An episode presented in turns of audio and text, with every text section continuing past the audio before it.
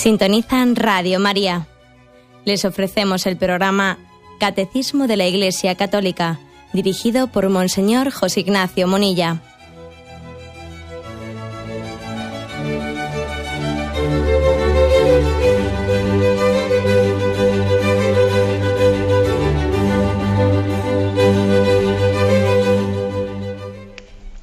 Un cordial saludo a todos los oyentes de Radio María. Un día más, con la gracia del Señor, proseguimos en, esta, en este programa del Catecismo de la Iglesia Católica. Hoy lo vamos a hacer de una manera especial, como hemos reservado en ocasiones, dedicando pues, un programa así monográfico a la intervención de los oyentes. Lo solemos hacer cuando concluimos eh, un apartado y en concreto en el día de ayer habíamos terminado la explicación del séptimo mandamiento.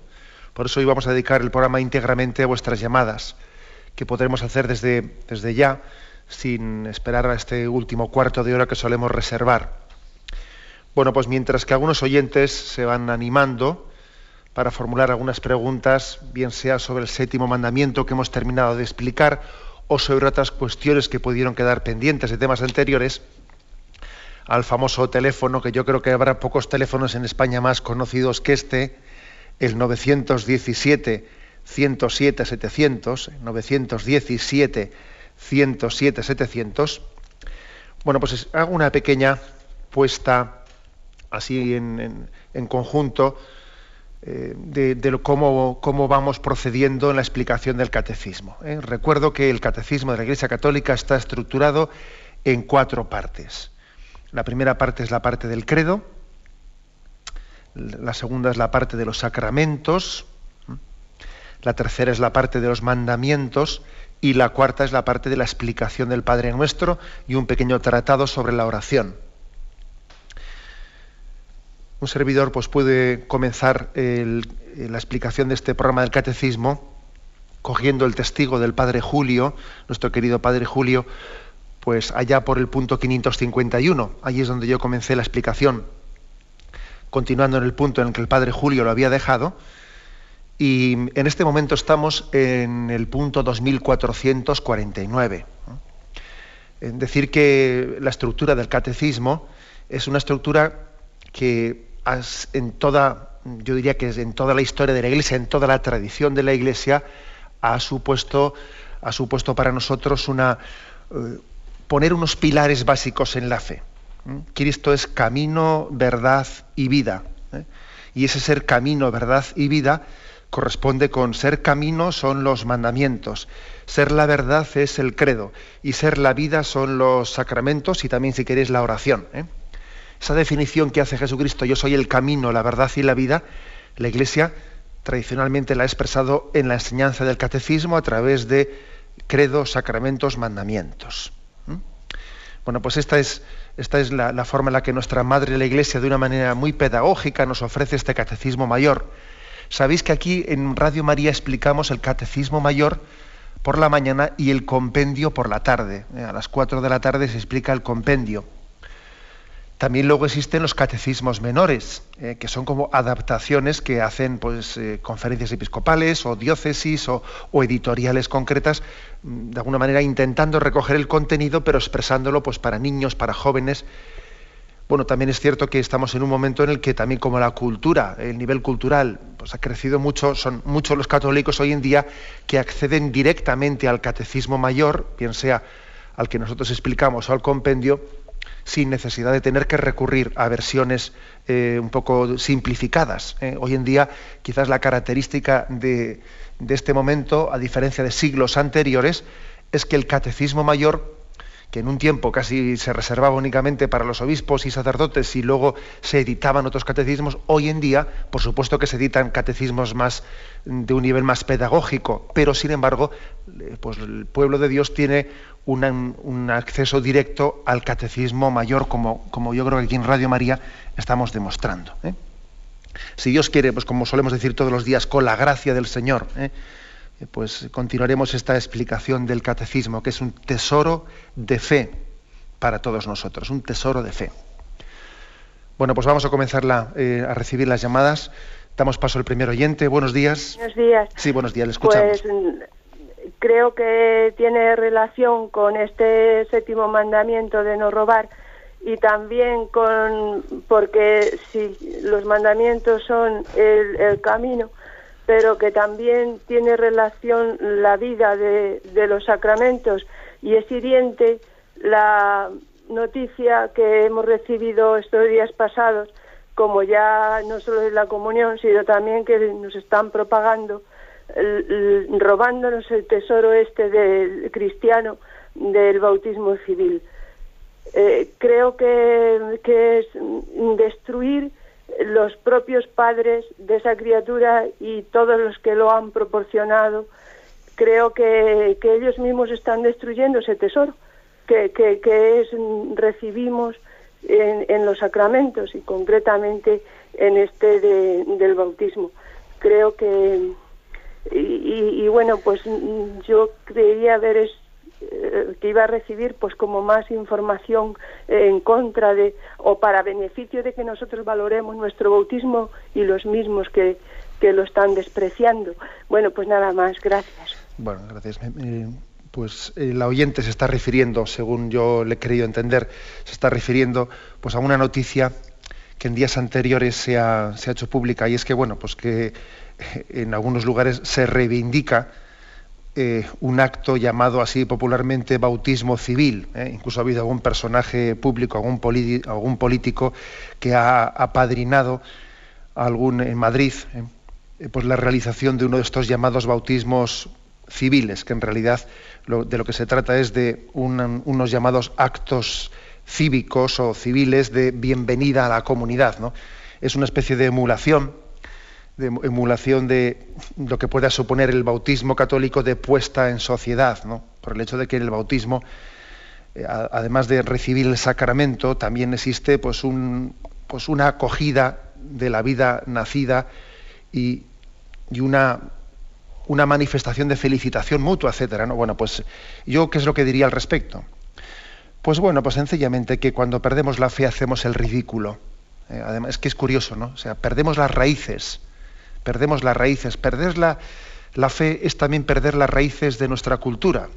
Y entonces cuando un árbol se queda sin raíces no sabe dónde, apoyarse. Y entonces hace el ridículo. ¿eh? hace el ridículo. Claro, es que tenemos que darnos cuenta que nuestra fe ha impregnado hasta tal punto la cultura que es un drama perder la fe o alejarse de ella. Porque hacemos el ridículo. ¿eh?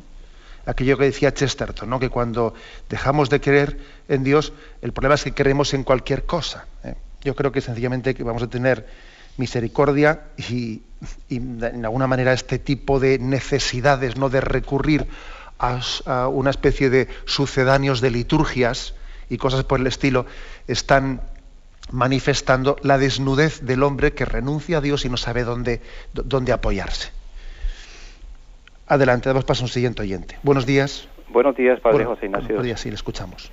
Es una alegría esta hora de intervención de los oyentes. Gracias, Padre. Muy bien. Soy John Faude de Parafruyel por Gerona. Adelante, John.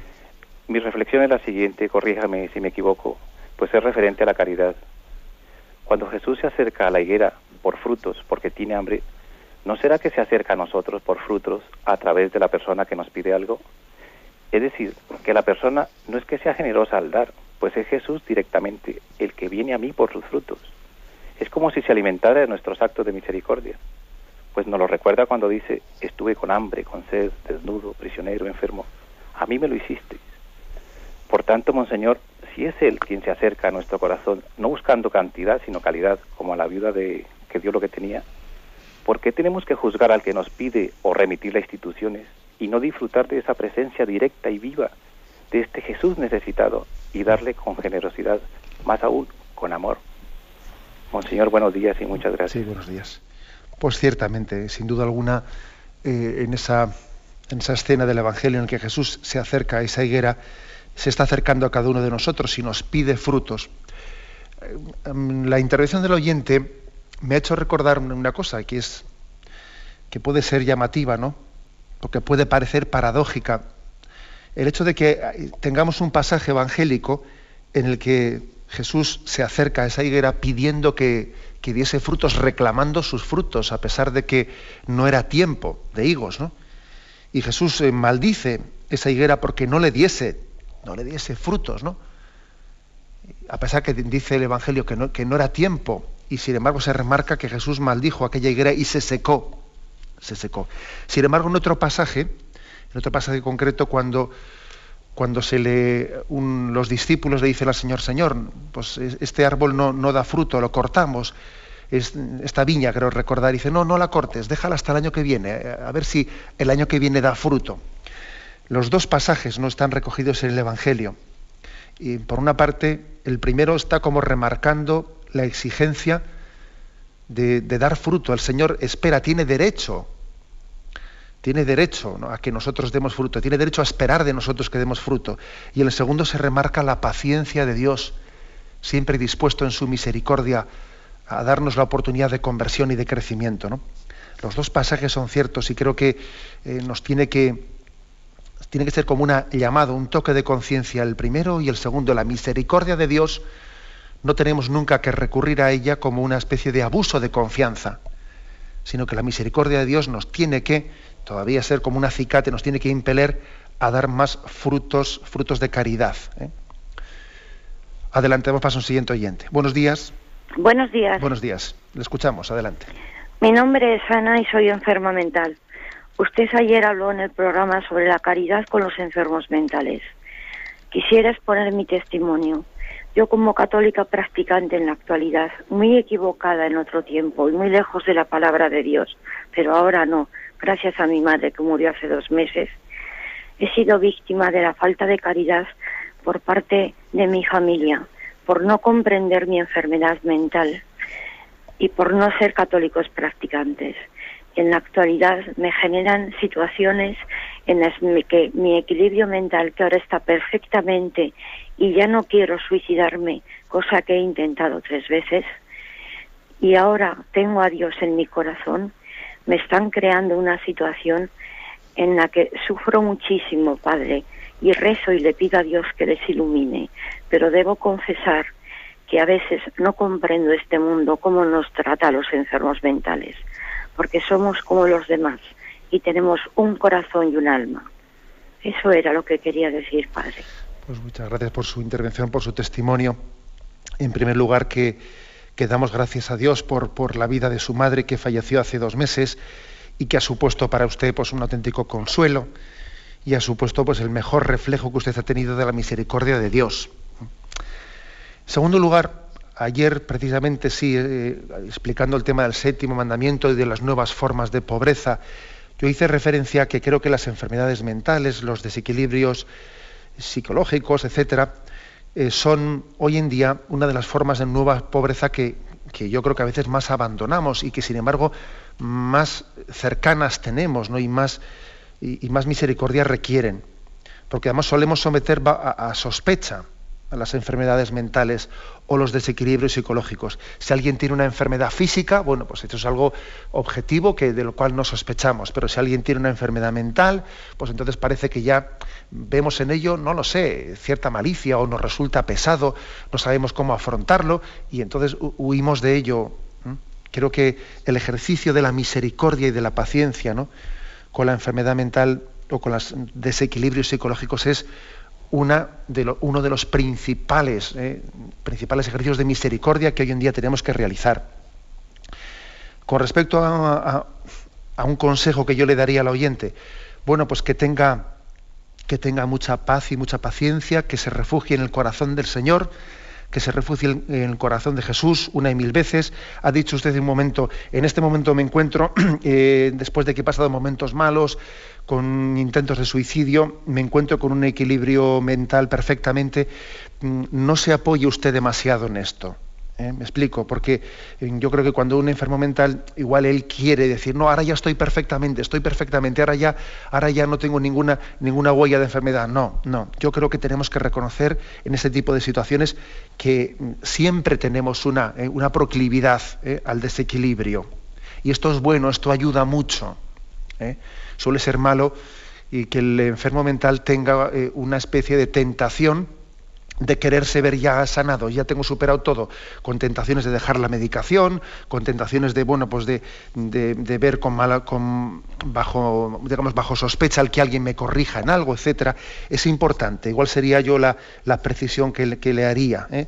Ahora bendigo a Dios porque usted haya tenido esa madre en la que usted ha visto reflejado el rostro de la misericordia de Dios. ¿eh? Adelante, vamos para un siguiente oyente. Buenos días. Buenos días, monseñor. Sí, le escuchamos. En realidad, la respuesta a mi pregunta la ha dado usted ya en, en estas explicaciones que ha dado el oyente anterior. Porque es que a mí me impactó bastante al oír en las pobrezas y en la práctica de la caridad cristiana y la misericordia de Dios todos estos, todas estas problemáticas que hay de, de vamos de depresiones, de angustias, de ansiedades y sin ir tan lejos propiamente en una enfermedad mental como tal, pero a diario, a diario, a diario nos estamos tropezando y nosotros mismos, yo misma, claro, momentos en que la, pues baja la moral, baja la forma y tira uno siempre a culpabilizarse, a culpabilizarse, o tira uno siempre a culpabilizar, porque a verlo como cosas raras, como cosas extrañas, como cosas como que no, como que dependiera de la voluntad de la persona poder evitar todas esas situaciones mm, ordinarias y corrientes, pero que quitan la paz interior. Pero yo creo que ya, y yo personalmente, cuando le escuché al hablar de las nuevas pobrezas y de la misericordia que hay que practicar con ellos, canteo a culpa. Digo, yo soy la primera que no estoy practicando esa caridad cristiana y esa misericordia, porque te tropiezas a diario con gente que tiene una gran necesidad de hablar, de, de que le escuches, de que le orientes, de que estés ahí un rato, de que y parece ser que hay otro tipo de actividades que tienen prioridad en vez de dedicarle con un corazón bondadoso y comprensivo y misericordioso como el de Dios, pues ese rato que está, se está buscando. Pero como te lo tropiezas a diario y parece ser que eso como que no entra en el compromiso cristiano. Pero le agradezco muchísimo porque yo ya en la intervención anterior que ha hecho, la oyente usted ya le ha dado la respuesta, ya me ha dado la respuesta a mi pregunta de cómo vivir esa caridad cristiana de día a día, en el rodaje de todas las horas, de todos los momentos, porque con enfermos no mentales, sino con depresiones, con ansiedades, con desequilibrios psicológicos, está uno, nos estamos tropezando a diario, a diario, porque este mundo está generando, destruye la paz. Y gracias, por, todo, mi señor. Pues yo, por dar un pasito más sobre este tema, me atrevería igual a dar el siguiente consejo práctico. Vamos a ver.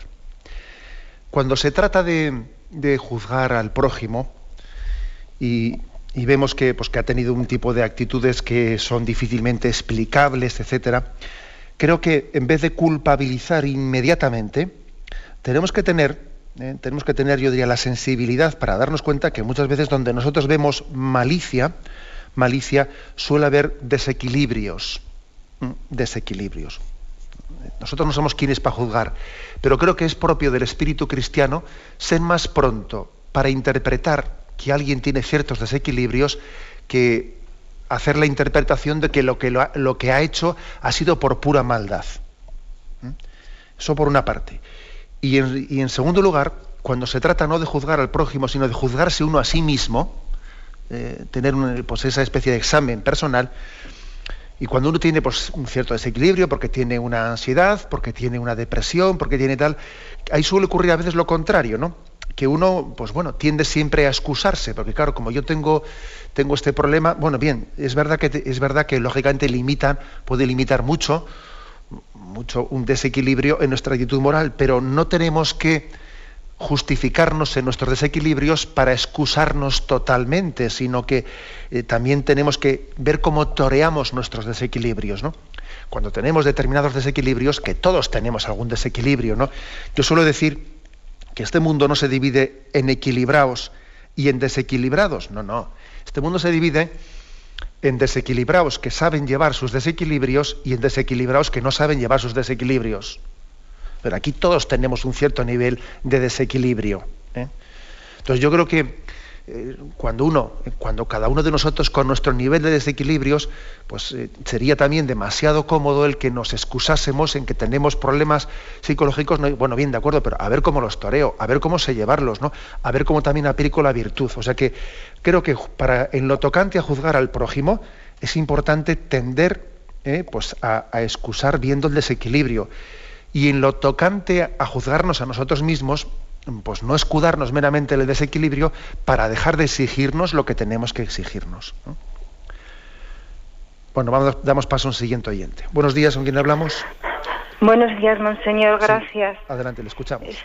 Simplemente quería decirle que, que se había dicho en este séptimo mandamiento lo de las empresas que, que tenían pérdidas, que, lo, que a los trabajadores pues les les informaban solamente de cuando había pérdidas. No es nada personal, monseñor, simplemente decirle pues que las empresas cada año llevan las cuentas al registro mercantil y que poniendo simplemente en un buscador la, el nombre de la empresa o el número del NIF le salen todas las cuentas. Gastos, pérdidas, eh, ganancias, etcétera, etcétera. Era simplemente eso, monseñor. y le quiero dar muchas gracias por su programa y a todos los colaboradores de Radio María. Gracias, padre. Gracias a usted. Me imagino que el oyente hace referencia a una llamada eh, que hizo un oyente en el que, vamos, un oyente que se quejaba de que su empresa en este momento estando en crisis, pues los, trabajadores habían sido convocados y, y se les pedía a ellos pues arrimar el hombro para que la empresa no se cerrase en este momento de crisis, pues se les pedía arrimar el hombro y se les pedía que metiesen horas extra sin cobrar y etcétera, etcétera, ¿no? Bueno, yo creo que el asunto no estaba meramente en esa información accesible desde el registro mercantil a la que se refiere el oyente, sino se refería a que verdaderamente sí, eh, yo creo que sí, es cierto, eh, que, solemos a veces querer que buscar corresponsabilidad en los trabajadores de las empresas cuando la empresa va mal. Y sin embargo, cuando la empresa va viento en popa, pues entonces no hace falta buscar tanta corresponsabilidad, porque bueno, pues igual hacemos una pequeña repartición de beneficios, pero poquita cosa, un poco así simbólica, ¿no? O sea, yo creo que lo que expresaba el oyente en aquella llamada, yo creo que tenía su razón de ser, más allá de lo que ha dicho nuestro oyente de hoy, que bueno, que en algún registro determinado están hechos públicos los resultados, pero no se trata tanto de que sean públicos ¿no? o ocultos, cuanto de que también en un espíritu cristiano es importante que nos hagamos, o sea, que intentemos que la empresa, la empresa privada, también tenga un cierto grado de corresponsabilidad, ¿eh? haciendo que también los trabajadores pues, participen no solo, de, no solo de, los, de los problemas o de las pérdidas, ¿no? sino también de los beneficios y de los momentos gozosos.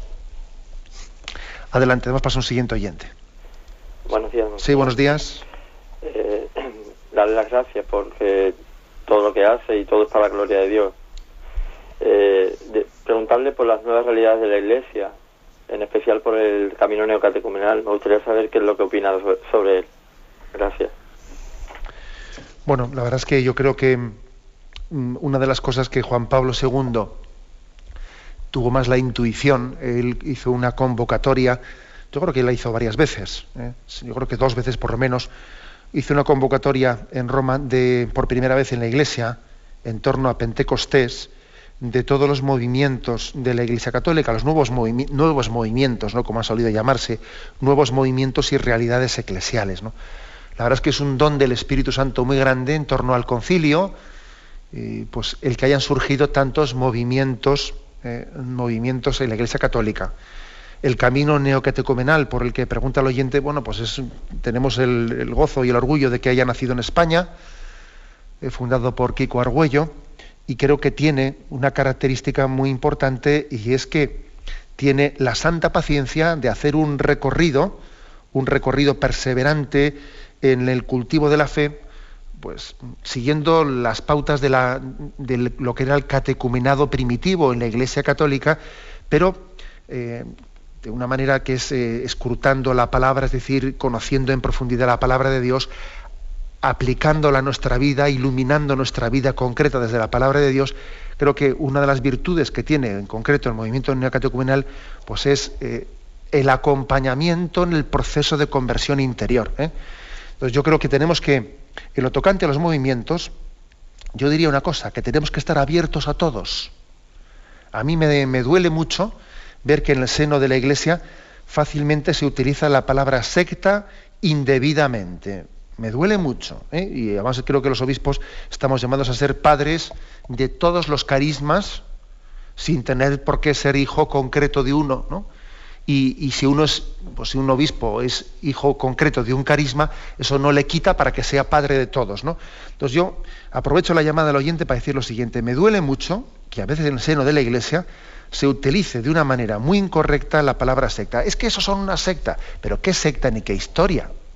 Pero por Dios, si muchas veces eh, utilizamos esta, palabra como una especie de mecanismo de defensa, como a mí me molesta que alguien vaya en camino de conversión, yo me siento eh, de alguna manera denunciado, porque yo voy, porque igual no estoy yo entregándome lo que, lo que debiera, y fácilmente califico de secta a ese que se ha metido en ese movimiento, o en esa asociación, o en ese no sé qué.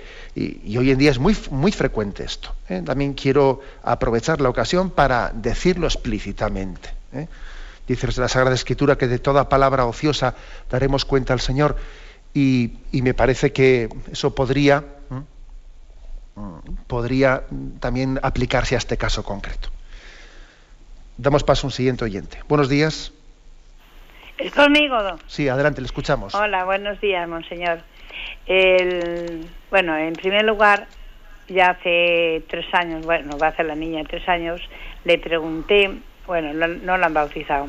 Su, su hermanito sí, le bauticé, bueno, hice una ceremonia muy bonita con otro primito y esta niña, pues hace tres años preciosa y no la han bautizado. En cierto, dos meses que tenía la niña me la dejaron y yo la bauticé, pero se lo consulté a usted. Y después de, de, haberle dicho lo mío, pues otra madre, otra abuela, dijo que había hecho lo mismo. Yo sé que ese, bautizo, ese bautismo, pues no es como la iglesia, ¿no?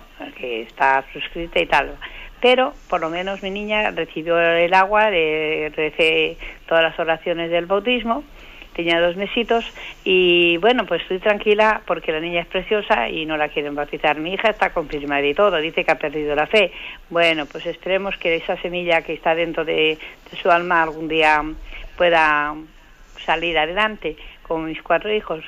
Y eso por una parte.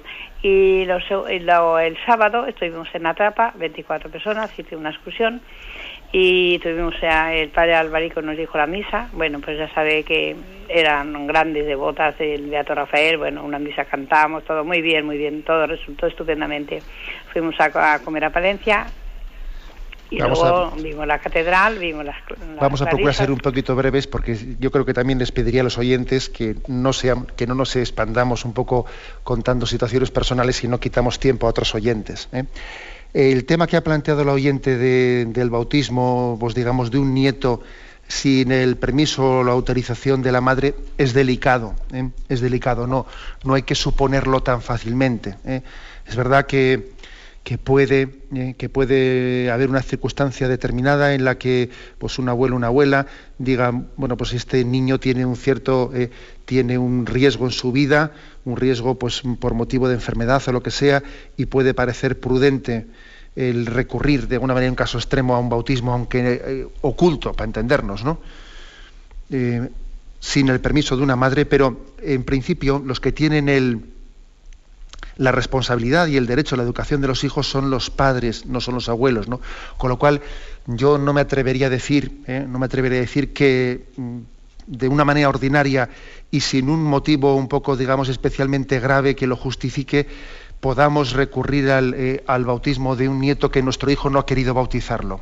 ¿Explico? ¿Eh? Esto es delicado y no es que y no existe digamos un tipo de, normas eh, digamos taxativas pero sí que hay un principio que es incuestionable que es que la patria potestad y el derecho y el deber lo tienen los padres ¿eh? por tanto igual seamos en ello delicado si es verdad que también dice pues la tradición de la Iglesia que siempre prima el bien del alma y especialmente en caso de, extrema necesidad como de enfermedad, etcétera. Pero lo digo para que también seamos delicados con esto. Tenemos un momento de descanso y continuaremos enseguida con atendiendo las llamadas. Hoy estamos haciendo una edición especial del catecismo con la intervención de los oyentes. Podéis llamar al teléfono 917-107-700. 917-107-700. Tenemos un momento de descanso primero.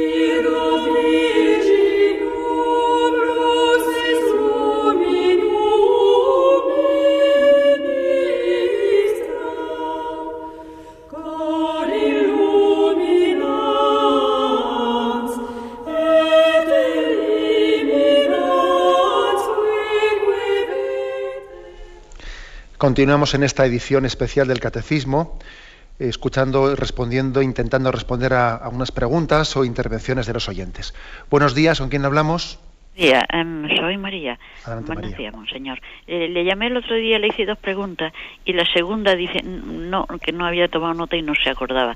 Y ahora tengo la oportunidad de hacer. Eh, era referente a, a la frase del Evangelio, cuando invitéis, no invitéis a... Cuando dais un banquete no invitéis a los parientes ricos, los vecinos ricos y tal. Los vecinos ricos, los parientes que luego pueden pagar invitar a pobres y tal. Entonces yo cada vez que, mm, pues un santo, un cumpleaños y tal, invito a familia, invito, pues mm, digo, bueno, esto eh, como no mm, que no no sé, me puede explicar Bueno, vamos a ver, yo, yo creo que lo que Jesús indica en ese, en ese Evangelio, lo que él está intentando un poco corregir es la intencionalidad con la que hacemos las cosas. Es posible que alguien pues diga, voy a hacer esto, es decir, voy a intentar practicar el bien con esta persona, ser generoso con ella para que ella lo sea conmigo. ¿eh? Con lo cual estaría ocurriendo que la finalidad, aunque la materi- materialidad de la obra que hago es buena, la finalidad de la obra la corrompe. Corrompe, no hay tal obra de caridad. Me estoy buscando a mí mismo. ¿eh? Y no estoy amando. Es- Eso es sobre lo que nos previene Jesucristo. ¿eh? Nos previene que, el motivo formal por el que hacemos una cosa puede estar corrompiendo la materialidad de lo que hacemos. ¿eh? O sea, una obra materialmente buena puede estar corrompida y no ser salvífica, no ser una obra de caridad por la intencionalidad con la que estoy haciendo. Ahora, en el caso concreto que usted me- me dice, bueno, usted lo que tiene que hacer es, vamos a ver, cuando usted tenga pues, una fiesta de cumpleaños o lo que sea, usted lo que tiene que hacer es invitar a, quien debe de invitar sin, sin estar siendo, sin estarse viendo condicionada por este me lo va a recompensar, este me invitó, este no me invitó, a este me llamó, entonces yo también le voy. Eso es lo importante, que hagamos las cosas buscando el bien y sin que lo que yo hago sea una correspondencia a lo que me hizo el otro o una previsión de que así él me invitará a mí. Eh, Eso yo creo que es, o sea, hace el bien y no mires a quién, lo que dice el refrán. Y, sin estar siempre viendo pues una especie de yo creo que tenemos que buscar como muchas veces he dicho yo en este programa no tener tortículis espiritual no mirar a la derecha o a la izquierda qué hizo este qué hizo el otro qué hace este sino mirar adelante mirar el bien en sí mismo ¿no? y sentirnos gozosamente recompensados por el bien en sí mismo adelante demos paso al siguiente oyente. Buenos días Sí, buenos días, Sí, padre. buenos días le escuchamos. Eh, lo que pasa es que cuando usted trató sobre los abusos a menores, usted habló de un caso que ocurrió eh, sobre María de Nápoles.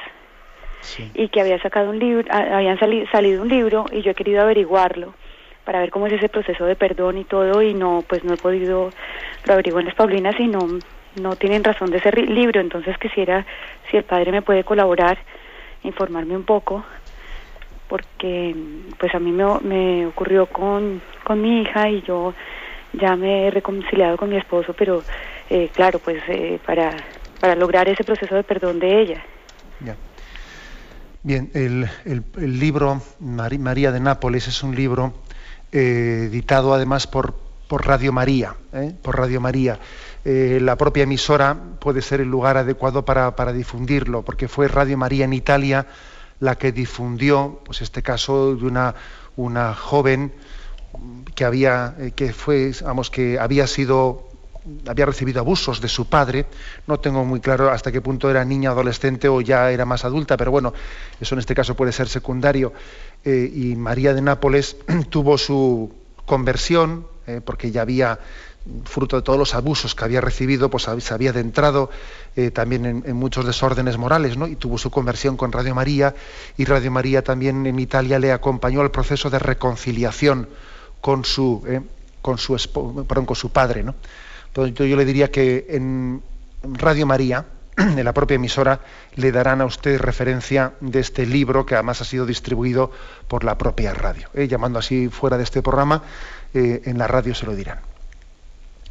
Adelante, vamos a pasar a un siguiente oyente. Buenos días. Buenos días, monseñor. Buenos días, bueno, primero darle las gracias por el bien tan grande que nos hace y, y, bueno, yo estoy encantada, no pierdo nunca esta hora. Mire, yo me quería hacer una pregunta sobre las confesiones. Eh, Aquí yo soy de, bueno, eh, de Valladolid Y hay iglesias en el centro en que sí confiesa, pero hay otras iglesias pues que no hay confesiones. Entonces, mm, yo para mí creo que la confesión es tan necesaria y a veces pienso, digo, bueno, cuando se pone uno enfermo, pues hay urgencia, se puede uno ir.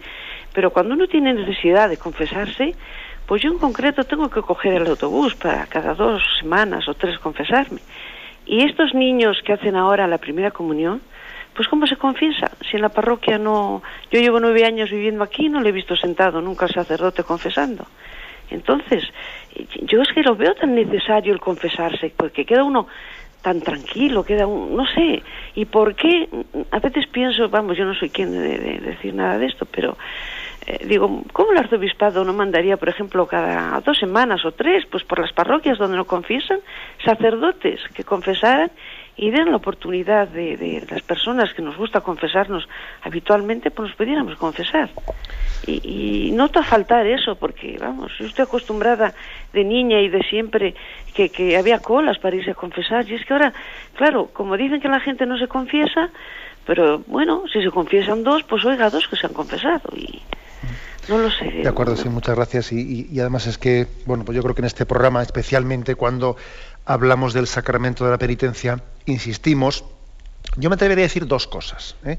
porque creo que hay que ser prácticos también en los consejos. A los sacerdotes no nos cansaremos nunca ¿no? De, de decirles, y a los propios obispos, de decirnos a nosotros mismos la, pues, importancia de tener disponibilidad, eh, prontitud para administrar este sacramento, es impresionante verle cómo Juan Pablo II tomó también, queriendo predicar con el ejemplo, tomó esa costumbre de bajar a la, eh, a la Basílica de San Pedro y sentarse a confesar en un confesionario. En algunos momentos determinados Juan Pablo II lo hizo, queriendo también gráficamente expresar eso. Eh, y bueno, pues creo que dentro de nuestro orden de prioridades, este debe de ser uno clarísimo, ¿no? Y además creo que también es importante ser ordenado ser ordenado, pues en tener un horario mm, de confesionario. Creo que es importante eso. Ahora, al mismo tiempo que digo esto, digo el siguiente consejo práctico al oyente. Creo que dentro de, aunque lo primero, de lo primero que he dicho no le quito un ápice, como por desgracia estamos en un momento pues, de cierto desorden y también de escasez de clero, etcétera, yo creo que también hay que tener la santa libertad y ejercerla de pedir explícitamente a los sacerdotes, incluso a la sacristía, ¿me puede usted confesar, por favor? ¿En qué momento podría confesarme? creo que esto le puede hacer bien a los sacerdotes, les puede hacer bien para caer en cuenta también de que, de que hay una demanda y que los fieles les requieren para administrar el sacramento. ¿Mm? Luego yo creo que también a veces podemos hacerles un gran bien a los sacerdotes cuando les requerimos que debían de ser ellos los que, sí, sí, tiene toda la razón, pero al mismo tiempo creo que hoy en día también a los sacerdotes les tenemos que ayudar a ser sacerdotes y a darse cuenta que lo que más de lo que más pedimos de ellos, la mayor misericordia que pueden hacernos es darnos el sacramento del perdón. Adelante, vamos a pasar a un siguiente oyente. Buenos días, ¿con quién hablamos? Hola, buenos días. Buenos días, sí, eh, Soy Alberto de Palencia. Adelante, Alberto. Me llamaba para una pequeña reflexión y una, y una hacer una pregunta con respecto a la crisis que estamos teniendo. Le he ido a decir algún día, eh, efectivamente, y es algo que me ha, que me ha calado, que, que, la crisis económica tiene en el fondo una crisis de, de, valores, como otras que ha pasado. Entonces yo me he dado cuenta ahora, por ejemplo, en la campaña electoral, que, bueno, pues eh, los únicos que hablaban de regeneración de la vida ética y estas cosas eran partidos de izquierdas, hablaban de respeto, de reducción de necesidades materiales, redistribución de la riqueza, reflexión de, de los actos cotidianos, eh, bueno, reivindicación de los derechos básicos, se olvidaban el de la vida, por cierto, y cosas así que parecían sacadas de una hoja parroquial. Y yo la verdad es que me pregunto, en el día a día, cuando hablamos todos en la calle, eh, de la crisis y tal, o sea, noto un poco la falta de, de de qué opinamos los católicos, de qué tenemos que decir, de qué opina la Iglesia con respecto a, que, que tenemos que cambiar la forma de pensar en esta, de esta sociedad, que tenemos que regenerar un poco la moral de esta sociedad. Entonces, mm, ¿qué mensajes podemos decir en las conversaciones del día a día los católicos, la Iglesia en el día de hoy? Era eso lo que le quería preguntar.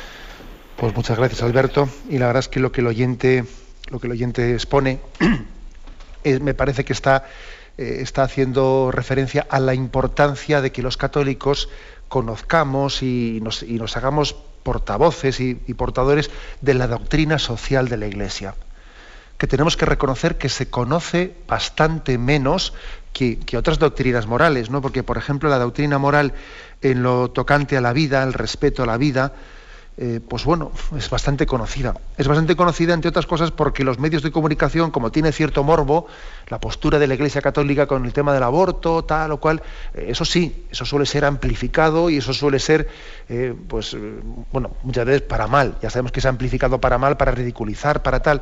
Pero bueno, todo el mundo sabe que la Iglesia Católica tiene una postura radicalmente opuesta al aborto y tal y cual.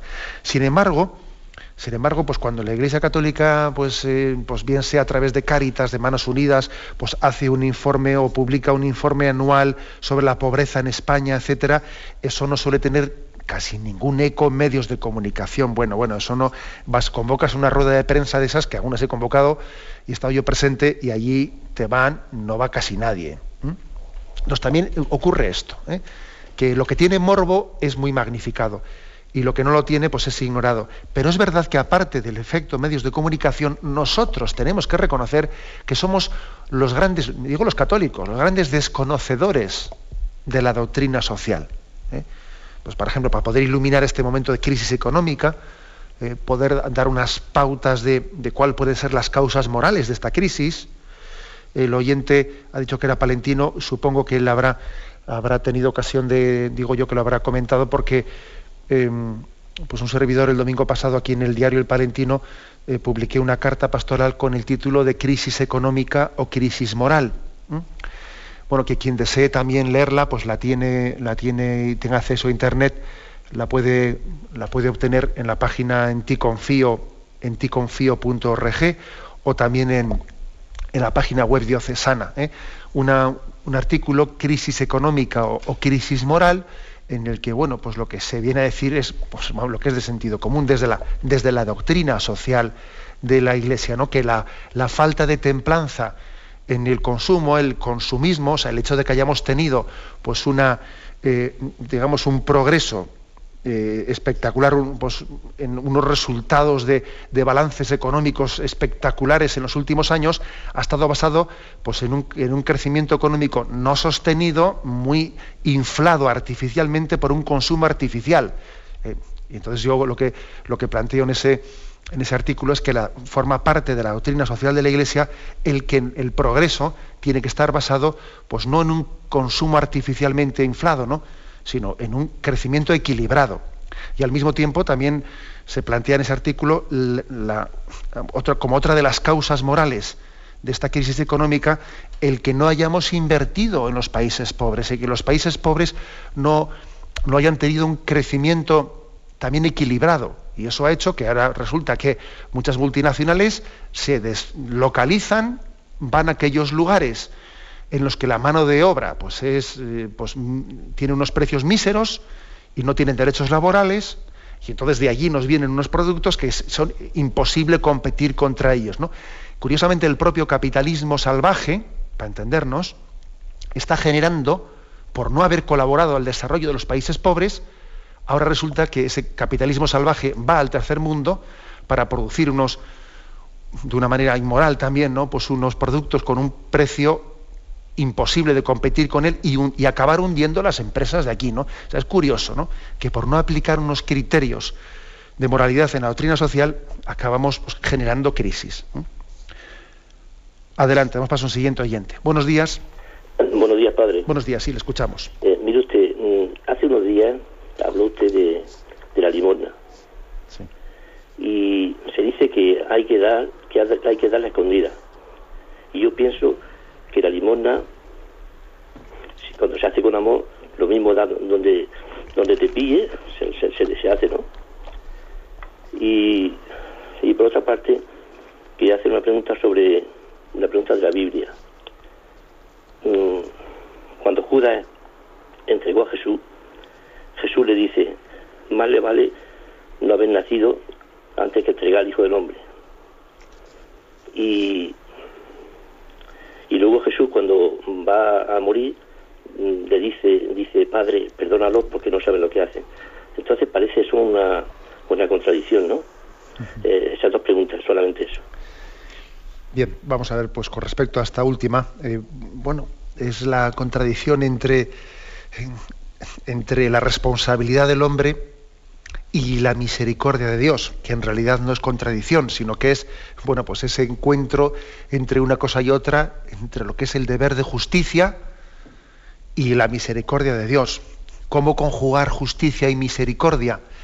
Eh, vamos a ver, pues nosotros tenemos un problemón, pero como nosotros no somos los jueces, como el juez es Dios, dejémoslo en su mano. Él al mismo tiempo, no lo olvidemos, es juez y es padre. Y, las dos cosas las conjuga perfectamente. Es médico, es juez, es padre. Y entonces, ¿cómo conjugar justicia y misericordia? Bueno, pues sencillamente poniendo las cosas en manos de Dios e intentando nosotros cumplir su voluntad. ¿eh? Con respecto a la primera pregunta que hace, pues ciertamente el Evangelio dice que no se entere la mano derecha lo que hace la izquierda, pero también dice en otro pasaje, brillen así vuestras obras delante de los hombres para que viéndolas den gloria a Dios. Las dos cosas, fijaros bien. ¿eh? Puede parecer contradictorio, no lo es, no lo es. O sea, el Evangelio muchas veces ilumina aspectos distintos de la misma realidad. Cuando el Evangelio dice que no se entere tu mano derecha lo que hace la izquierda, se está refiriendo a que nosotros cuidemos lo que hemos dicho antes en la intervención del oyente anterior, ¿no? hace unos dos otros oyentes, que tenemos que tener cuidado de que el objeto formal, o sea, que la finalidad que perseguimos al hacer una obra no sea la de ser vistos, o que no sea la aprobación de, la aprobación de los demás el motor de, el motor de mi obra. ¿Mm?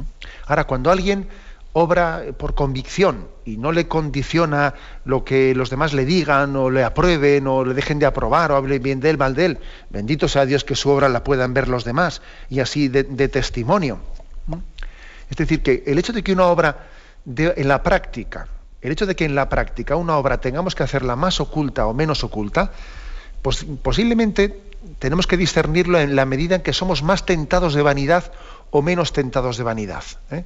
Si somos más tentados de vanidad, conviene también que aprendamos a hacer, a ejercitarnos en obras ocultas para así mortificar esa vanidad.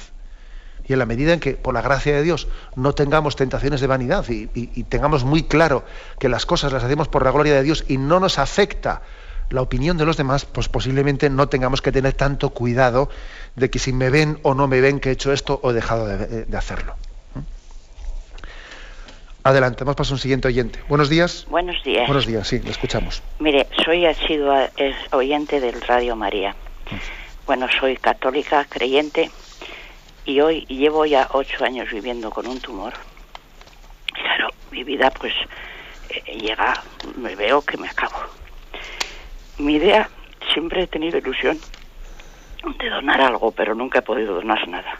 ¿Se puede donar el cuerpo a la ciencia? ¿Está bien o no está bien? Vamos a ver. Eh, bueno, lo primero que nosotros le oramos por usted y le ponemos en manos del Señor, porque usted dentro de esa lucha eh, de ocho años ya que lleva con ese tumor, usted quizás vea, vea que en este momento está más débil de lo que ha estado en otros momentos, pero bueno, nosotros seguimos rezando por usted porque el Señor tiene la capacidad y la tiene perfectamente, ¿no? En su omnipotencia la capacidad sanadora. También la Iglesia pide la sanación de los enfermos y lo hacemos por usted. ¿eh?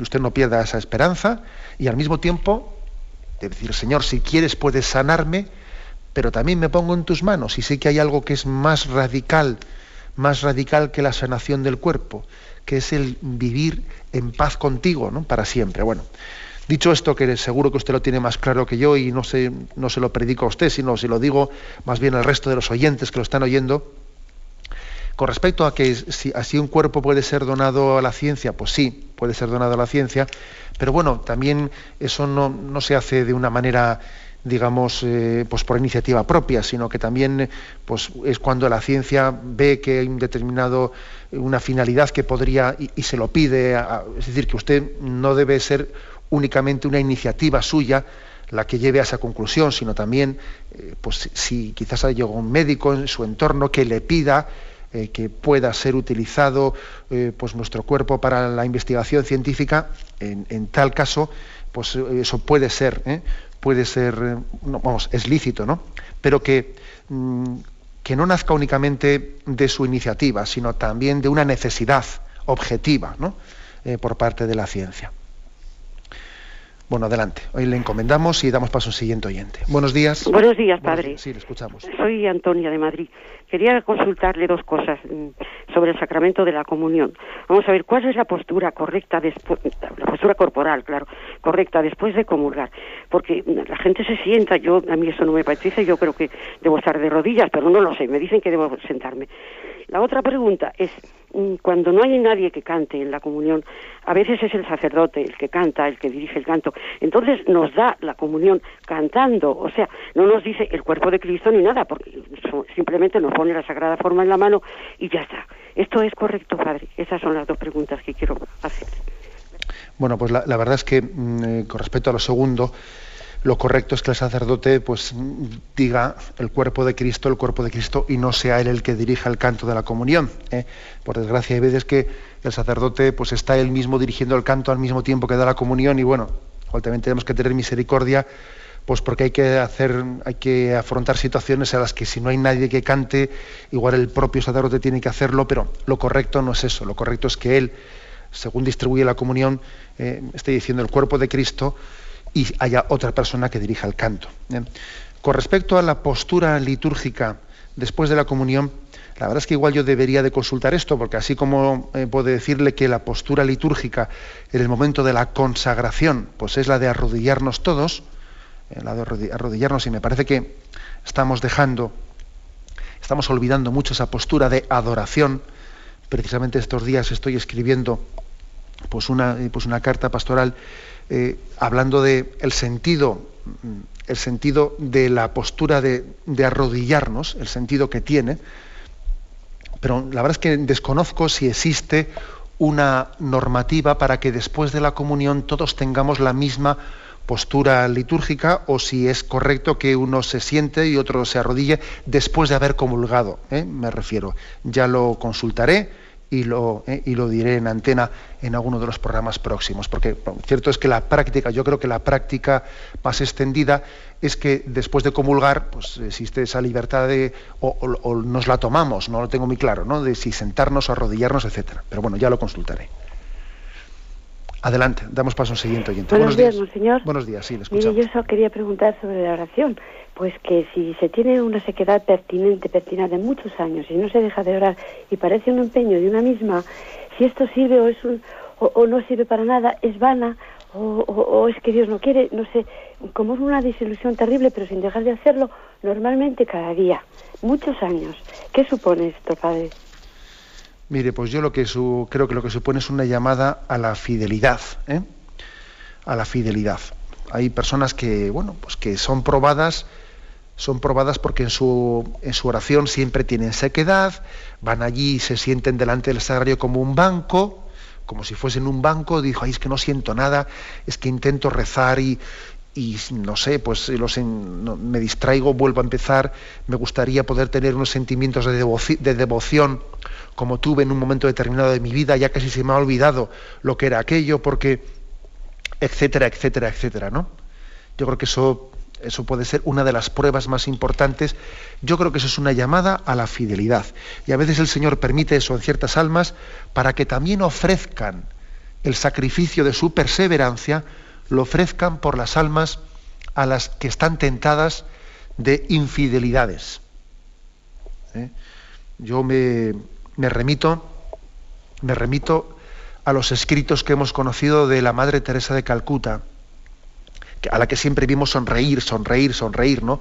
Luego hemos sabido, al leer sus escritos, que se hicieron públicos para su causa de beatificación, pues que resulta que ella en su interior, por debajo de esa sonrisa, vivía una gran noche oscura y además sentía, no sentía a Dios, sentía abandono, sentía como que ella tenía una prueba interior muy grande, muy grande, ¿no? Hasta el punto de que en unos en una carta suya le dice un día a su director espiritual, le dice, yo si algún día soy santa, seré la santa de la, de la oscuridad. Impresionante eh, que ella escribiese eso. Si algún día soy santa, seré la santa de la oscuridad. O sea, es decir, que porque ya vivía una prueba interior muy grande. Por lo tanto, yo le diría, si el Señor permite eso en usted, tenga usted, tenga eh, conciencia de que el Señor permite esa prueba, la permite para que usted sea fiel. ¿eh? Muy brevemente, damos paso a una última llamada. Buenos días. Sí, brevemente, por favor. Soy Cecilia de Lérida. Adelante, Cecilia. Ya que en Cataluña no se, no se ha extendido todavía mucho a Radio María, por eso quiero llamar. Aparte de eso, estamos hoy con el día de, del no, el séptimo mandamiento, no robar. Bien, eh, la cuestión es esta. Eh, nosotros, eh, cuando somos mm, personas que, que este mandamiento lo llevamos raja, o sea, mm, con mucha, con, la frecuencia, ¿qué es lo que es robar al prójimo? ¿Qué, mm, ¿Qué es lo que le podemos quitar? ¿Qué es lo que le... Yo para mí, espiritualmente, robarle es quitarle eh, un poco de, de su afán por, por, por la espiritualidad no sé si me entiende, el, el querer ayudar a las personas a, decirles qué es no robar. Pues mire, yo creo que, mm, claro, usted plantea algo muy práctico y es que, claro, también, sin duda alguna, este pecado de robar es no darle al prójimo lo que él tendría derecho a esperar de nosotros, ¿no? El, por ejemplo, el no tener la debida generosidad, no tener la generosidad en el grado que Dios pues espera de nosotros. ¿eh? O sea que el pecado de omisión del cual eh, tantas veces hemos comentado en el programa que solemos, ¿no? Solemos omitir los pecados de omisión, y valga la redundancia. ¿eh? Pues creo que es una buena forma de examinarse con respecto al séptimo mandamiento. ¿eh? Tenemos el tiempo cumplido. Me despido con la bendición de Dios Todopoderoso, Padre, Hijo y Espíritu Santo. Alabado sea Jesucristo.